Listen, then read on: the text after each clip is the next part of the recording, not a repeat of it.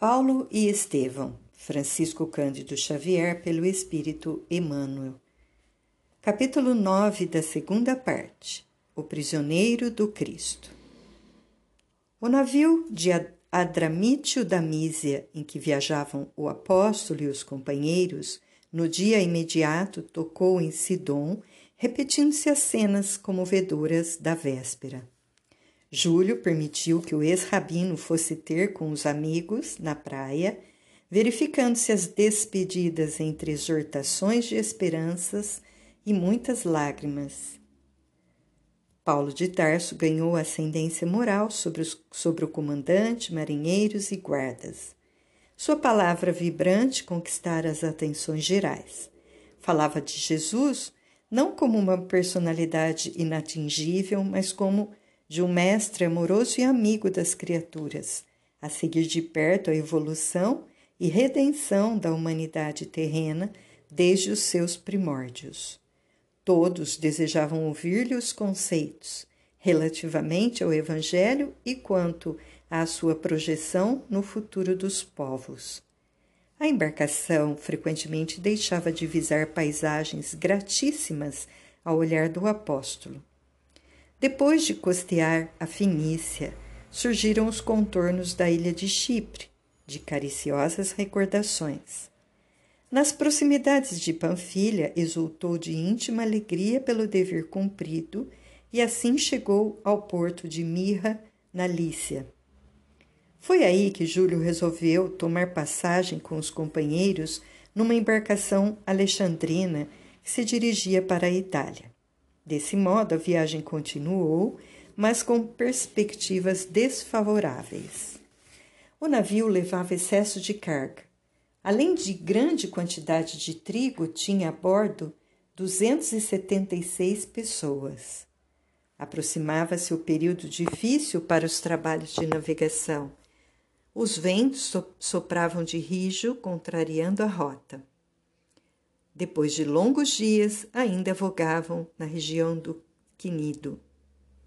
Vencendo dificuldades extremas, conseguiram tocar em, em alguns pontos de Creta. Observando os obstáculos da jornada e obedecendo à própria intuição, o apóstolo, confiado na amizade de Júlio, chamou-o em particular e sugeriu passar o inverno em Calói Limenes. O chefe da corte tomou o alvitre em consideração e apresentou-o ao comandante e ao piloto, aos quais o houveram por descabível. Que significa isso, centurião? perguntou o capitão enfático, com um sorriso algo irônico. Dar crédito a esses prisioneiros? Pois estou a ver que se trata de algum plano de fuga maquinado com sutileza e prudência. Mas seja como for, o alvitre é inaceitável não só pela confiança que devemos ter em nossos recursos profissionais, como porque precisamos atingir o porto de Fênix para o repouso necessário. O centurião desculpou-se como pôde, retirando-se um tanto vexado. Desejaria protestar, esclarecendo que Paulo de Tarso não era um simples réu comum, que não falava por si só, mas também por Lucas que igualmente fora marítimo dos mais competentes. Não lhe convinha, porém, comprometer sua brilhante situação militar e política em antagonismo com as autoridades provincianas. Era melhor não insistir, sob a pena de ser mal compreendido pelos homens de sua classe. Procurou o apóstolo e fê-lo sabedor da resposta. Paulo, longe de magoar-se, murmurou calmamente: não nos entristeçamos por isso. Estou certo de que os óbices não hão de ser muito maiores do que possamos suspeitar. Haveremos, porém, de lograr algum proveito, porque nas horas angustiosas, angustiosas, recordaremos o poder de Jesus que nos avisou a tempo. A viagem continuou entre receios e esperanças. O próprio centurião estava agora convencido da inoportunidade da arribada em Calói Limenes, porque nos dois dias que se seguiram ao conselho do apóstolo, as condições atmosféricas melhoraram bastante. Logo, porém, que se fizeram ao Mar Alto, rumo a Fênix, um furacão imprevisto caiu de súbito. De nada valeram providências improvisadas. A embarcação não podia enfrentar a tempestade e forçoso foi deixá-la à mercê do vento impetuoso que a arrebatou para muito longe, envolta em denso nevoeiro. Começaram então padecimentos angustiosos para aquelas criaturas insuladas no abismo revolto das ondas encapeladas. A tormenta parecia eternizar-se Havia quase duas semanas que o vento rugia incessante, destruidor. Todo o carregamento de trigo foi alijado. Tudo o que representava excesso de peso, sem utilidade imediata, foi tragado pelo monstro insaciável e rugidor. A figura de Paulo foi encarada com veneração. A tripulação do navio não podia esquecer o seu alvitre. O piloto e o comandante estavam confundidos e o prisioneiro tornara-se alvo de respeito e consideração unânimes. O centurião, principalmente, permanecia constantemente junto dele, crente de que o ex-rabino dispunha de poderes sobrenaturais e salvadores. O abatimento moral e o enjoo espalharam o desânimo e o terror. O apóstolo generoso, no entanto, acudia a todos, um por um, obrigando-os a se alimentarem e confortando-os moralmente. De quando a quando soltava o verbo eloquente e, com a devida permissão de Júlio, falava aos companheiros da hora amarga, procurando identificar as questões espirituais com o espetáculo convulsivo da natureza. Irmãos, dizia em voz alta para a assembléia estranha que o ouvia transida de angústia. Creio que tocaremos em breve a terra firme. Entretanto, assumamos o compromisso de jamais olvidar a lição terrível desta hora. Procuraremos caminhar no mundo qual marinheiro vigilante que, ignorando o momento da tempestade, guarda a certeza da sua vinda. A passagem da existência humana para a vida espiritual assemelha-se ao instante amarguroso que estamos vivendo neste barco há muitos dias. Não ignorais que fomos avisados de todos os perigos no último porto que nos convidava a estagiar, livres de acidentes destruidores. Buscamos o mar alto de própria conta. Também Cristo Jesus nos concede os celestes avisos no seu evangelho de luz, mas frequentemente optamos pelo abismo das experiências dolorosas e trágicas. A ilusão, como o vento sul, parece desmentir as advertências do Salvador e nós continuamos pelo caminho da nossa imaginação viciada. Entretanto, a tempestade chega de repente é preciso passar de uma vida para outra, a fim de retificarmos o rumo iniludível. Começamos por alijar o carregamento pesado dos nossos enganos cruéis, abandonamos os caprichos criminosos para aceitar plenamente a vontade augusta de Deus. Reconhecemos nossa insignificância e miséria Alcança-nos um tédio imenso dos erros que nos alimentavam o coração, tal como sentimos o nada que representamos nesse arcabouço de madeiras frágeis, flutuante no abismo, tomados de singular enjoo que nos provoca náuseas extremas. O fim da existência humana é sempre uma tormenta como esta. Nas regiões desconhecidas do mundo interior, porque nunca estamos apercebidos para ouvir as advertências divinas e procuramos a tempestade angustiosa e destruidora pelo roteiro de nossa própria autoria. A assembleia amedrontada ouvia-lhe os conceitos, empolgada de inominável pavor. Observando que todos se abraçavam, confraternizando-se na angústia comum, continuava contemplemos o quadro dos nossos sofrimentos. Vede como o perigo ensina a fraternidade imediata. Estamos aqui, patrícios romanos, negociantes de Alexandria, plutocratas de Fenícia, autoridades, soldados, prisioneiros, mulheres e crianças. Embora diferentes uns dos outros, perante Deus, a dor nos irmana os sentimentos para o mesmo fim de salvação e restabelecimento da paz.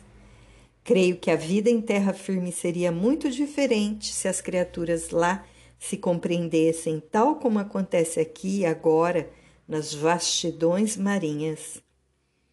Alguns sopitavam o despeito, ouvindo a palavra apostolar, mas a grande maioria cercava-se, reconhecendo-lhe a inspiração superior e desejosa de confugir-se à sombra da sua virtude heróica. Decorridos 14 dias de serração e tormenta, o barco alexandrino atingiu a ilha de Malta. Enorme, geral alegria, mas o comandante, ao ver, o afast... ao ver afastado o perigo e sentindo-se humilhado com a atitude do apóstolo durante a viagem, sugeriu a dois soldados o assassínio dos prisioneiros de Cesareia antes que pudessem evadir-se. Os prepostos do centurião assumiram a paternidade desse alvitre, mas Júlio se opôs terminantemente, deixando perceber a transformação espiritual que o felicitava agora, à luz do Evangelho Redentor.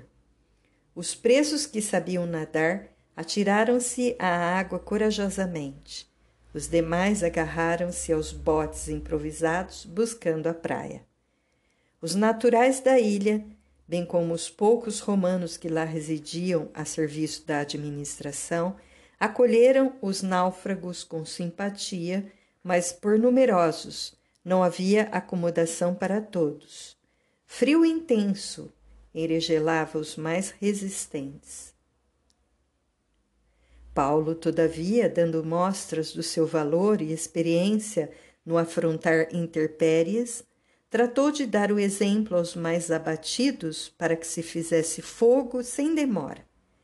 Grandes fogueiras foram acesas rapidamente para aquecimento dos desabrigados, mas quando o apóstolo atirava um feixe de ramos secos à labareda crepitante, uma víbora cravou-lhe na mão os dentes venenosos. O ex-rabino susteve-a no ar com um gesto sereno até que ela caísse nas chamas com estupefação geral. Lucas e Timóteo aproximaram-se aflitos. O chefe da coorte e alguns amigos estavam desolados. É que os naturais da ilha, observando o fato, davam alarme, asseverando que o réptil, réptil era dos mais venenosos da região e que as vítimas não sobreviviam mais que horas. Os indígenas, impressionados, afastavam-se discretamente. Outros, assustadiços, afirmavam: Este homem deve ser um grande criminoso, pois, salvando-se das ondas bravias, veio encontrar aqui o castigo dos deuses. Não eram poucos os que aguardavam a morte do apóstolo, contando os minutos. Paulo, no entanto, aquecendo-se como lhe era possível, observava a expressão fisionômica de cada um e orava com fervor. Diante do prognóstico dos nativos da ilha, Timóteo aproximou-se mais intimamente e buscou cientificá-lo do que diziam a seu respeito. O ex-rabino sorriu e murmurou: Não te impressiones. As opiniões do vulgo são muito inconstantes. Tenho disso experiência própria. Estejamos atentos aos nossos deveres, porque a ignorância sempre está pronta a transitar da maldição ao elogio e vice-versa. É bem possível que daqui a algumas horas me considerem um Deus. Com efeito, quando viram que ele não acusara nem mesmo a mais leve impressão de dor, os indígenas passaram a observá-lo como entidade sobrenatural. Já que se mantiver indene o veneno da víbora, não poderia ser um homem comum. Antes, algum enviado do Olimpo a que todos deveriam obedecer. A esse tempo, o mais alto funcionário de Malta, Públio Apiano, chegara ao local e ordenava as primeiras providências para socorrer os náufragos, sendo eles conduzidos a vastos galpões desabitados próximo de sua residência, lá recebendo caldos quentes, remédio e roupas. O preposto imperial reservou os melhores cômodos da própria moradia para o comandante do navio e o centurião Júlio, atento ao prestígio dos respectivos cargos, até que pudessem obter novas acomodações na ilha. O chefe da corte, no entanto, sentindo-se agora extremamente ligado ao apóstolo dos gentios, solicitou ao generoso funcionário romano acolhesse o ex-rabino com a deferência a que fazia jus, ao mesmo tempo em que elogiava suas virtudes heróicas. Ciente da elevada condição espiritual do convertido de Damasco e ouvindo os fatos maravilhosos que lhe atribuíam no capítulo das curas, lembrou comovidamente ao centurião: Ainda bem, lembrança preciosa vossa, mesmo porque tenho aqui meu pai enfermo e desejaria experimentar as virtudes desse santo varão do povo de Israel. Convidado por Júlio, Paulo aqueceu desassombrado e assim compareceu em casa de Públio. Levado à presença do ancião enfermo, impôs-lhe as mãos calosas e enrugadas em prece comovedora e ardente. O velhinho, que ardia e se consumia em febre letal, experimentou imediato alívio e rendeu graças aos deuses de sua crença. Tomado de surpresa, Públio Apiano viu levantar-se, procurando a destra do benfeitor para um ósculo santo. O ex-rabino, no entanto, valeu-se da situação e ali mesmo exaltou o divino mestre, pregando as verdades eternas e esclarecendo que todos os bens provinham do seu coração misericordioso e justo, e não de criaturas pobres e frágeis como ele. O preposto do império quis conhecer o Evangelho imediatamente. Arrancando das dobras da túnica em frangalhos os pergaminhos da Boa Nova, único patrimônio que lhe ficara nas mãos depois da tempestade, Paulo de Tarso passou a exibir os pensamentos e ensinos de Jesus quase com orgulho. Públio ordenou que o documento fosse copiado e prometeu interessar-se pela situação do apóstolo, utilizando suas relações em Roma a fim de lhe conseguir a liberdade. A notícia do feito espalhou-se em poucas horas. Não se falava de outra coisa senão do homem providencial que os deuses haviam mandado à ilha para que os doentes fossem curados e o povo recebesse novas revelações. Com a complacência de Júlio, o ex-rabino e os companheiros obtiveram um velho salão do administrador, onde os serviços evangélicos funcionaram regularmente durante os meses do inverno rigoroso. Multidões de enfermos foram curados. Velhos misérrimos, na claridade dos tesouros do Cristo, alcançaram novas esperanças. Quando voltou à época da navegação, Paulo já havia criado em toda a ilha uma vasta família cristã cheia de paz e nobres realizações para o futuro.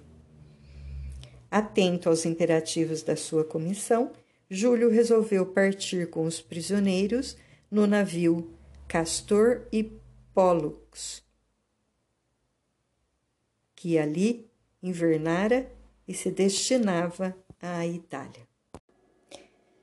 No dia do embarque, o apóstolo teve a consolação de aferir o interesse afetuoso dos novos amigos do Evangelho, recebendo sensibilizado manifestações de fraternal carinho. A bandeira augusta do Cristo também ali ficara desfraudada para sempre. O navio demandou a costa italiana debaixo de ventos favoráveis. Chegados a Siracusa, na Sicília, amparado pelo generoso centurião, agora devotado amigo, Paulo de Tarso aproveitou os três dias de permanência na cidade em pregações do reino de Deus, atraindo numerosas criaturas ao Evangelho. Em seguida, a embarcação penetrou o estreito, tocou em Régio, aproando daí a Pousuoli Puteoli, não longe de, de Vesúvio. Antes do desembarque, o centurião aproximou-se do apóstolo respeitosamente e falou: Meu amigo, até agora estiveste sob o amparo da minha amizade pessoal, direta. Daqui por diante, porém, temos de viajar sob os olhares indagadores de quantos habitam nas proximidades da metrópole e há que considerar vossa condição de prisioneiro. Notando-lhe o natural constrangimento, mescla de humildade e respeito, Paulo exclamou: Ora essa, Júlio, não te incomodes. Sei que tens necessidade de algemar-me os pulsos para exata execução dos teus deveres. Apressa-te a fazê-lo, pois não me seria lícito comprometer uma afeição tão pura quanto a nossa. O chefe da corte tinha os olhos molhados, mas retirando as algemas da pequena bolsa, acentuou: Disputo a alegria de ficar convosco. Quisera ser como vós, um prisioneiro do Cristo. Paulo estendeu a mão, extremamente comovido, permanecendo ligado ao centurião sob o olhar carinhoso dos três companheiros. Júlio determinou que os prisioneiros comuns fossem instalados em prisões gradeadas e que Paulo, Timóteo, Aristarco e Lucas ficassem em sua companhia em uma pensão modesta em face da humildade do apóstolo e de seus colaboradores, o chefe da corte parecia mais generoso e fraternal. Desejoso de agradar ao velho discípulo de Jesus, mandou-se indicar imediatamente se em Pozuoli havia cristãos e, em caso afirmativo, que fossem à sua presença para conhecerem os trabalhadores da semeadura santa. O soldado, incumbido da missão, daí a poucas horas trazia consigo um generoso velhinho de nome Sexto Flacos, cuja fisionomia transbordava a mais viva alegria. Logo à entrada, aproximou-se do velho apóstolo e osculou-lhe as mãos, regou-as de lágrimas em transportes de espontâneo carinho. Estabeleceu-se imediatamente consoladora palestra de que Paulo de Tarso participava comovido. Flacos informou que a cidade tinha há muito a sua igreja, que o evangelho ganhava terreno nos corações, que as cartas do ex-rabino eram tema de meditação e estudo em todos os lares cristãos, que reconheciam em suas atividades a missão de um mensageiro do Messias Salvador. Tomando a velha bolsa, arrancou ali mesmo a cópia da Epístola aos Romanos, guardada pelos confrades de Pozzuoli, em especial carinho. Paulo tudo ouvia gratamente impressionado, parecendo-lhe que chegava a um mundo novo. Júlio, por sua vez, não cabia em si de contente, e dando largas ao seu entusiasmo natural, Sexto Flacos expediu recados aos companheiros. Aos poucos, a modesta estalagem enchia-se de caras novas. Eram padeiros, negociantes e artífices que vinham, ansiosos, apertar a mão do amigo da gentilidade. Todos queriam beber os conceitos do apóstolo, vê-lo de perto, beijar-lhe as mãos. Paulo e os companheiros foram convidados a falar na igreja aquela mesma noite e cientes de que o centurião pretendia partir para Roma no dia imediato, os sinceros discípulos do Evangelho em Pozuoli rogaram a Júlio permitisse a demora de Paulo entre eles, ao menos por sete dias, ao que o chefe da corte atendeu de bom grado. A comunidade viveu horas de júbilo imenso. Sexto Flacos e os companheiros expediram dois emissários a Roma para que os amigos da cidade imperial tivessem conhecimento da vinda do apóstolo dos gentios. E cantando louvores no coração, os crentes passaram dias de ilimitada aventura. Decorrida a semana de trabalhos frutuosos, felizes, o centurião fez ver a necessidade de partir. A distância a vencer excedia de duzentos quilômetros, com sete dias de marcha consecutiva e fatigante. O pequeno grupo partiu acompanhado de mais de cinquenta cristãos de Pozzuoli que seguiram o ex-rabino até Fórum de Ápio, em cavalos resistentes, montando carinhosa guarda aos carros dos guardas e prisioneiros. Nessa localidade, distante de Roma, quarenta e poucas milhas, aguardava o apóstolo dos gentios a primeira representação dos discípulos do Evangelho na cidade imperial. Eram anciães comovidos, cercados por alguns companheiros generosos que, por pouco, carregavam o ex-rabino nos braços. Júlio não sabia como disfarçar a surpresa que lhe ia na alma. Jamais viajara com um prisioneiro de tamanho prestígio.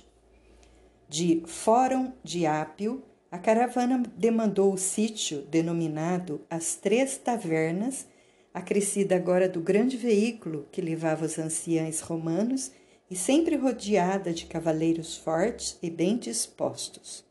Nessa região singularmente nomeada, em vista do grande conforto de suas hospedarias, outros carros e novos amigos esperavam Paulo de Tarso com sublimes demonstrações de alegria. O apóstolo agora contemplava as regiões do Lácio empolgado por emoções suaves e doces. Tinha a impressão de haver aportado a um mundo diferente da sua Ásia cheia de combates acerbos. Com permissão de Júlio, a figura mais representativa dos anciães romanos tomara assento junto de Paulo naquele jubiloso fim de viagem. O velho Apolodoro, depois de certificar-se da simpatia do chefe da corte pela doutrina de Jesus, tornou-se mais vivo e minucioso o seu noticiário verbal, atendendo às perguntas afetuosas do apóstolo dos gentios. Vindes a Roma em, em boa época, acentuava o velhinho em tom resignado. Temos a impressão de que nossos sofrimentos por Jesus vão ser multiplicados. Estamos em 61, mas há três anos que os discípulos do Evangelho começaram a morrer nas arenas do circo pelo nome augusto do Salvador. Sim, disse Paulo de Tarso solicitamente. Eu ainda não havia sido preso em Jerusalém quando ouvi referências às perseguições indiretas movidas aos adeptos do cristianismo pelas autoridades romanas. Não são poucos, acrescentou o ancião, os que têm dado seu sangue nos espetáculos homicidas. Nossos companheiros têm caído a centenas, aos apupos do povo inconsciente, estraçalhados pelas feras ou nos postes do martírio. O centurião, muito pálido, interrogou: Mas como pode ser isso? Há medidas legais que justifiquem esses feitos criminosos? E quem poderá falar em justiça no governo de Nero? replicou Apolodoro com um sorriso de santa resignação. Ainda agora perdi um filho amado nessas horrorosas carnificinas. Como? tornou o chefe da corte admirado. Muito simplesmente, esclareceu o velhinho, os cristãos são conduzidos aos circos do martírio e da morte como escravos faltosos e misérrimos. Como ainda não existe um fundamento legal que justifique semelhantes condenações, as vítimas são designadas como cativos que mereceram os suplícios extremos. Não existe um político, ao menos, que possa desmascarar o torpe sofisma? Quase todos os estadistas honestos e justos estão exilados, para não falar dos muitos induzidos ao suicídio pelos prepostos diretos do imperador. Acreditamos que a perseguição declarada aos discípulos do Evangelho não tardará muito. A medida tem sido retardada somente pela intervenção de algumas senhoras convertidas a Jesus que tudo tem feito pela defesa de nossos ideais. Não fora isso, talvez a situação se revelasse mais dolorosa. Precisamos negar a nós mesmos e tomar a cruz, exclamou Paulo de Tarso, compreendendo o rigor dos tempos. Tudo isso é muito estranho para nós outros, ponderou Júlio acertadamente, pois não vemos razão para tamanha tirania. É um contrassenso a perseguição aos adeptos do Cristo que trabalham pela formação de um mundo melhor, quando por aí medram tantas comunidades de malfeitores a reclamarem repressão legal. Com que pretexto se promove esse movimento sorrateiro?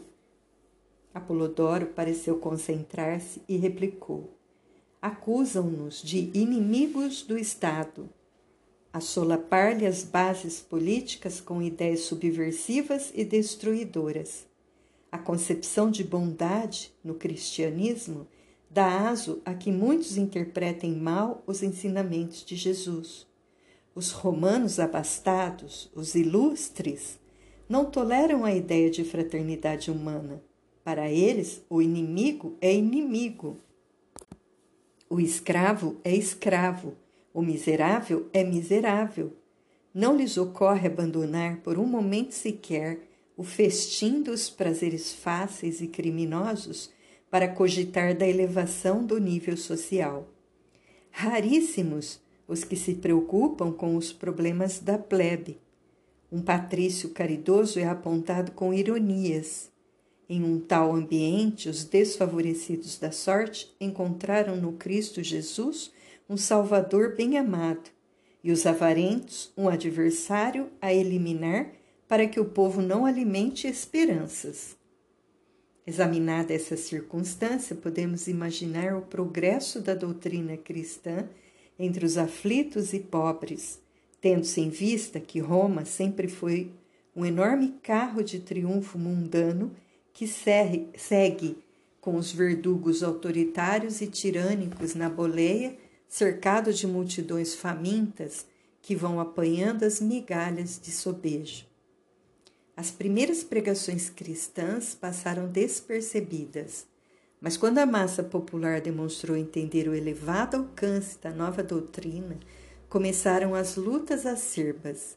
De culto livre em suas manifestações, o cristianismo passou a ser rigorosamente fiscalizado. Dizia-se que nossas células eram originárias de feitiçarias e sortilégios.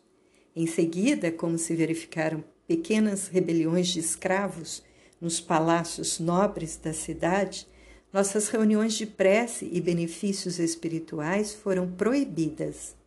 As agremiações foram dissolvidas à força. Em vista, porém, das garantias de que gozam as cooperativas funerárias, passamos a nos reunir alta noite no âmago das catacumbas. Ainda assim, descobertos pelos sequazes do imperador, nossos núcleos de oração têm experimentado pesadas torturas. É horrível tudo isso! exclamou o centurião compungido. E o que admira é haver funcionários dispostos a executar determinações tão injustas. Apolodoro sorriu e acrescentou: A tirania contemporânea tudo justifica. Não levais vós mesmos um apóstolo prisioneiro? Entretanto, reconheço que sois dele um grande amigo. A comparação do velho e erguto observador fez empalidecer ligeiramente o centurião. Sim, sim, murmurava ele, tentando explicar-se. Paulo de Tarso, todavia, reconhecendo a posição e o embaraço do amigo, acudiu esclarecendo. A verdade é que não fui encarcerado por malvadez ou inópia dos romanos, desconhecedores de Jesus Cristo, mas por meus próprios irmãos de raça. Aliás, tanto em Jerusalém como em Cesareia, encontrei as mais, as, as mais sincera boa vontade dos prepostos do império. Em tudo isso, amigos, preponderam as injunções do serviço do mestre. Em, para o êxito indispensável dos seus esforços remissores, os discípulos não poderão caminhar no mundo sem as marcas da cruz. Os interlocutores entreolharam-se satisfeitos. A explicação do apóstolo vinha elucidar completamente o problema. O grupo numeroso alcançou Alba Longa, onde novo contingente de cavaleiros esperava o valoroso missionário. Daí até Roma, a caravana moveu-se mais vagarosa, experimentando sublimadas sensações de alegria. Paulo de Tarso, muito sensibilizado, admirava a beleza singular das paisagens desdobradas ao longo da Via Ápia. Mais alguns minutos e os viajores atingiam a porta capena, onde centenas de mulheres e crianças aguardavam o apóstolo. Era um quadro comovente. O cortejo parou para que os amigos o abraçassem. Eminentemente emocionado, o centurião acompanhou a cena inesquecível, contemplando anciãs de cabelos nevados osculando as mãos de Paulo com infinito carinho. O apóstolo, enlevado naquelas explosões de afeto, não sabia se havia de contemplar os panoramas prodigiosos da, entre aspas, cidade das sete colinas, se paralisar o curso das emoções para prosternar-se em espírito em um preito justo de reconhecimento a Jesus. Obedecendo às ponderações amigas de Apolodoro, o grupo dispersou-se. Roma inteira banhava-se suavemente no crepúsculo de opalas. Brisas cariciosas sopravam de longe, balsamizando a tarde quente. Considerando que Paulo precisava de repouso, o centurião resolveu passar a noite numa hospedaria e apresentar-se com os prisioneiros no dia imediato ao quartel dos pretorianos, depois de refeitos da longa e exaustiva viagem. Somente na manhã seguinte compareceu perante as autoridades competentes apresentando os acusados. Feliz expediente aquele porque o ex-rabino sentia-se perfeitamente reconfortado. Na véspera, Lucas, Timóteo e Aristarco separaram-se dele a fim de se instalarem na companhia dos irmãos de Ideal até poderem fixar a sua posição. O centurião de Cesareia encontrou no quartel da Via Nomentana altos funcionários que podiam perfeitamente atendê-lo com referência ao assunto que o trazia à capital do império, mas fez questão de esperar o general Burros, amigo pessoal do imperador e conhecido por suas tradições de honestidade, no intuito de esclarecer o caso do apóstolo. O general o atendeu com presteza e solicitude e ficou suficientemente informado da causa do ex-rabino, tanto quanto dos seus antecedentes pessoais e das lutas e sacrifícios que vinha amargurando. Prometeu estudar o caso com maior interesse, depois de guardar solícito os pergaminhos remetidos pela justiça de Cesareia. Na presença do apóstolo, afirmou ao centurião que, caso os documentos provassem a cidadania romana do acusado, ele poderia gozar das vantagens da custódia libera, passando a viver fora do cárcere apenas acompanhado por um guarda até que a magnanimidade de César decidisse o seu recurso. Paulo foi recolhido à prisão com os demais companheiros como medida preliminar ao exame da documentação trazida.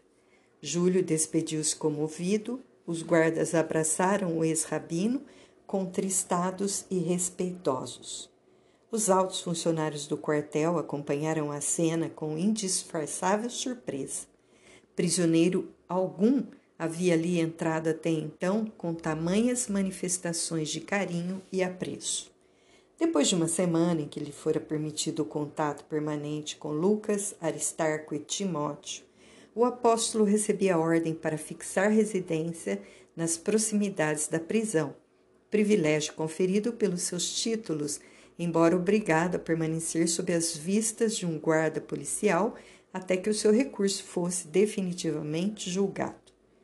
Auxiliado pelos confrades da cidade, Lucas alugou um aposento humilde na via Nomentana, para lá se transferindo o valoroso pregador do Evangelho, cheio de coragem e confiança em Deus.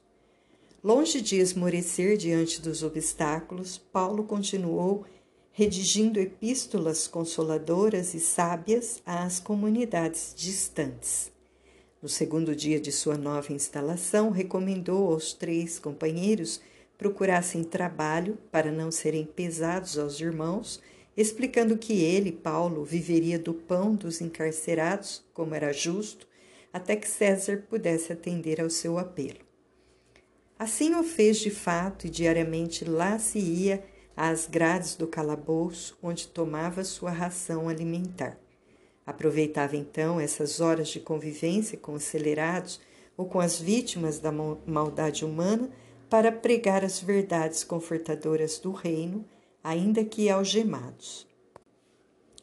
Todos o ouviam em deslumbramento espiritual, jubilosos com a notícia de que não se encontravam desamparados pelo Salvador. Eram criminosos do Esquilino, bandidos das regiões provincianas, malfeitores da suburra, servos ladrões entregues à justiça pelos senhores para necessária regeneração e pobres perseguidos pelo despotismo da época que sofriam a terrível influência dos vícios da administração. A palavra de Paulo de Tarso atuava como bálsamo de santas consolações. Os prisioneiros ganhavam novas esperanças e muitos se converteram ao Evangelho, como Onésimo, o escravo regenerado que passou à história do cristianismo na carinhosa epístola a Filemão. No terceiro dia da nova situação, Paulo de Tarso chamou os amigos para resolver determinados empreendimentos que julgava indispensáveis. Encareceu a diligência de um entendimento com os israelitas. Precisava transmitir-lhes as claridades da Boa Nova. No entanto, era impossível no momento uma visita à sinagoga, sem paralisar, contudo, os impulsos dinâmicos da sua mentalidade vigorosa. Pediu a Lucas convocasse os maiorais do judaísmo na capital do império a fim de lhes apresentar uma exposição de princípios que supunha conveniente.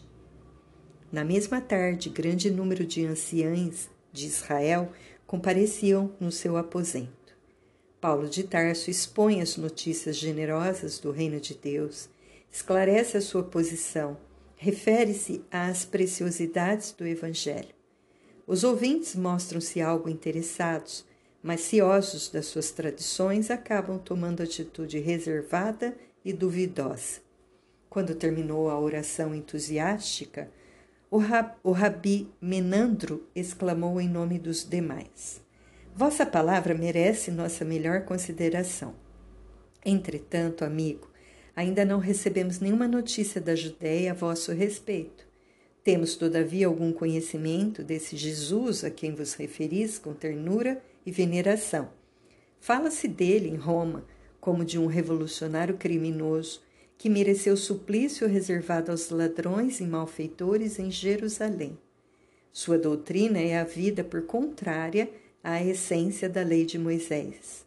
Sem embargo, desejamos sinceramente ouvir-vos sobre o novo profeta com a calma necessária. Por outro lado, é justo que não sejamos nós apenas os ouvintes dessas notícias singulares. Convém que vossos conceitos sejam dirigidos à maioria dos nossos irmãos, a fim de que os julgamentos isolados não prejudiquem os interesses do conjunto. Paulo de Tarso percebeu a sutileza da observação e pediu que marcassem o dia da pregação a uma assembleia maior alvitre esse que foi recebido pelos velhos judeus com justo interesse. No dia aprazado, vasta aglomeração de israelitas comprimia-se e desbordava do quarto humilde onde o ex-rabino montara a nova tenda de trabalhos evangélicos. Ele pregou a lição da Boa Nova e explicou pacientemente a missão gloriosa de Jesus desde a manhã até a tarde. Alguns raros irmãos de raça pareciam compreender os novos ensinamentos, enquanto que a maioria se entregava a interpelações ruidosas e a polêmicas estéreis. O apóstolo recordou o tempo de suas viagens, vendo ali a repetição exata das cenas irritantes das sinagogas asiáticas, onde os judeus se empenhavam em combates acérrimos. À noite, avizinhava-se e as discussões prosseguiam acaloradas. O sol despedia-se da paisagem, dourando o cume das colinas distantes. Observando que o ex-rabino fizera uma pausa para ganhar algum fôlego, Lucas aproximou-se e confidenciou: Dói-me constatar quanto esforço despendes para vencer o espírito do judaísmo. Paulo de Tarso meditou alguns momentos e respondeu: Sim, verificar a rebeldia voluntária dá enfado ao coração. Contudo, a experiência do mundo tem me ensinado a discernir de algum modo a posição dos espíritos. Há duas classes de homens para as quais se torna mais difícil o contato renovador de Jesus. A primeira é a que vinha em Atenas e se constitui, constitui dos homens envenenados pela falaciosa ciência da terra. Homens que se cristalizam em uma superioridade imaginária e muito presumem de si mesmos. São estes, a meu ver, os mais infelizes. A segunda é a que conhecemos nos judeus recalcitrantes que, possuindo um patrimônio precioso do passado, não compreendem a fé sem lutas religiosas, petrificam-se no orgulho de raça e perseveram numa falsa interpretação de Deus.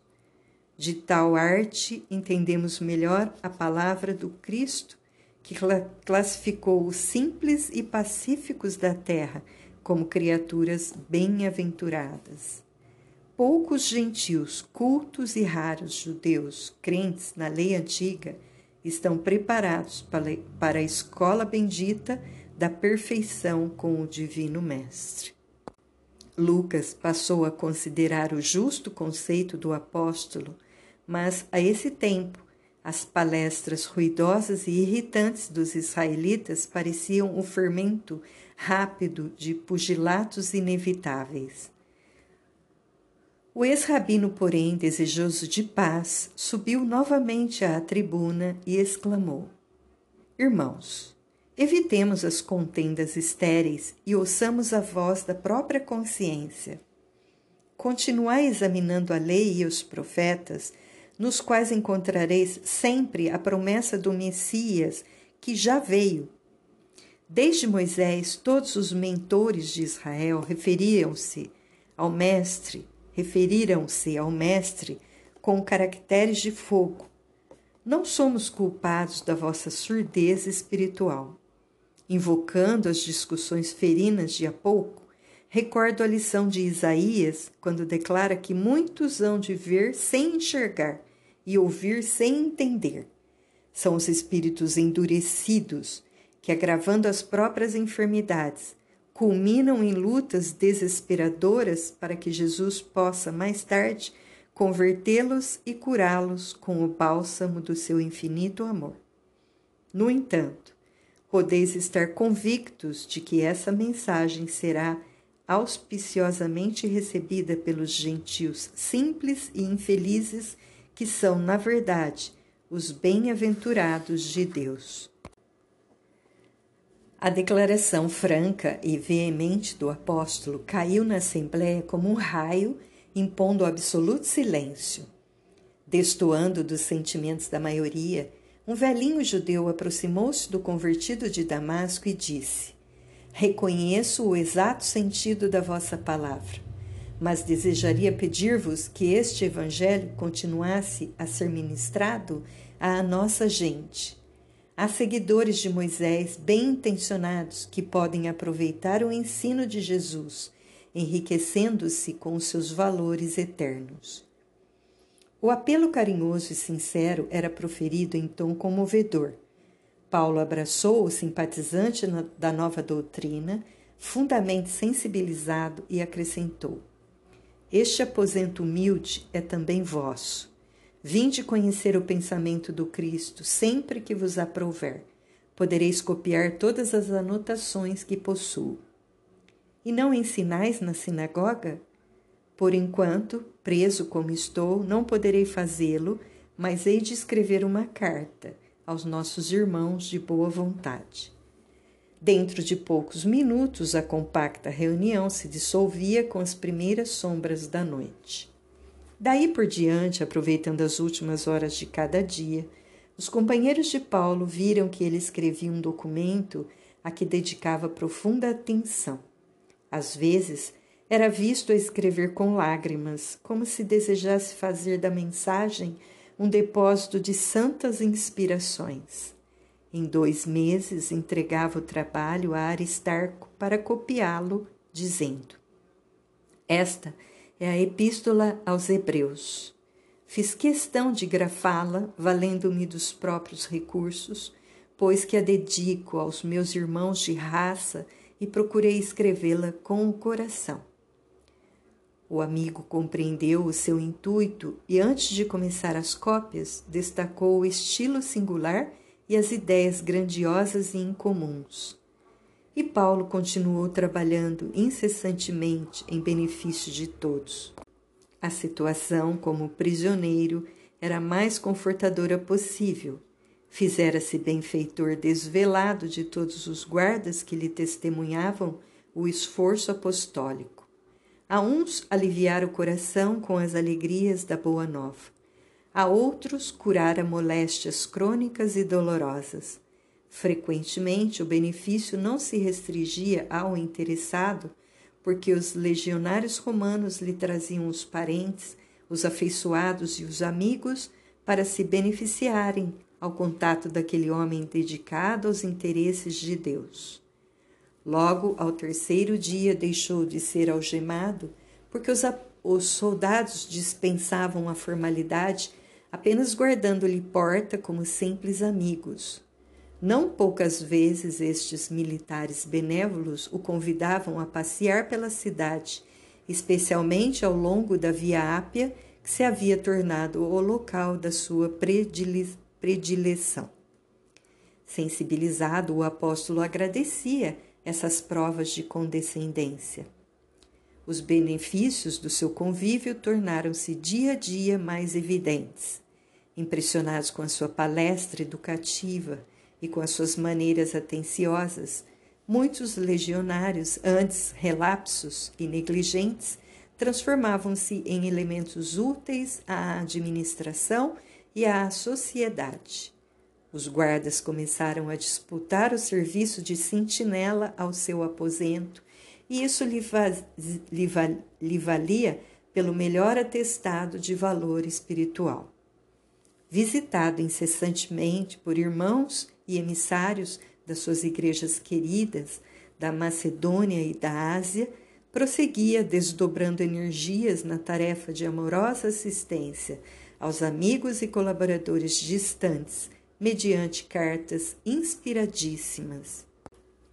Havia quase dois anos que seu recurso a César jazia esquecido nas mesas dos juízes displicentes quando sobreveio um acontecimento de magna importância.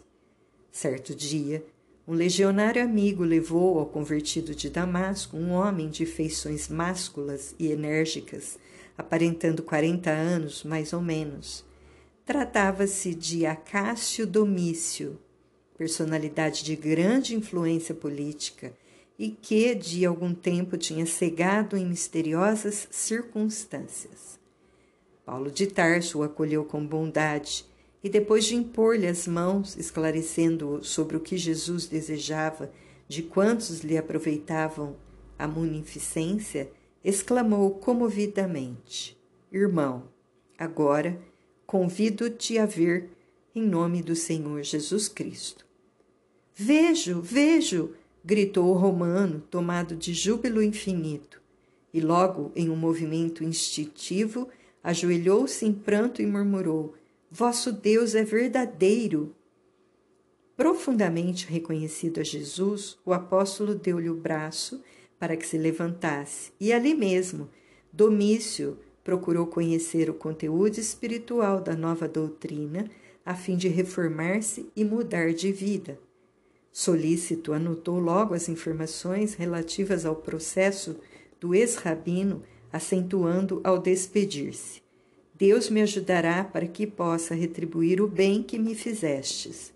Quanto à vossa situação, não duvideis do desfecho merecido, porque na próxima semana teremos resolvido o processo com a absolvição de César. De fato, decorridos quatro dias, o velho servidor do Evangelho foi chamado a depor.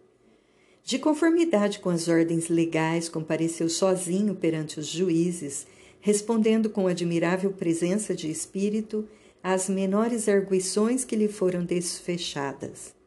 Os magistrados patrícios verificaram a inconsistência do libelo, a infantilidade dos argumentos apresentados pelo sinédrio, e não só atendendo à situação política de Acácio, que empenhara no feito de bons ofícios de que podia dispor, como pela profunda simpatia que a figura do apóstolo despertava, instruíram o processo com os mais nobres pareceres, restituindo-o, por intermédio de Domício, para o veredito do imperador.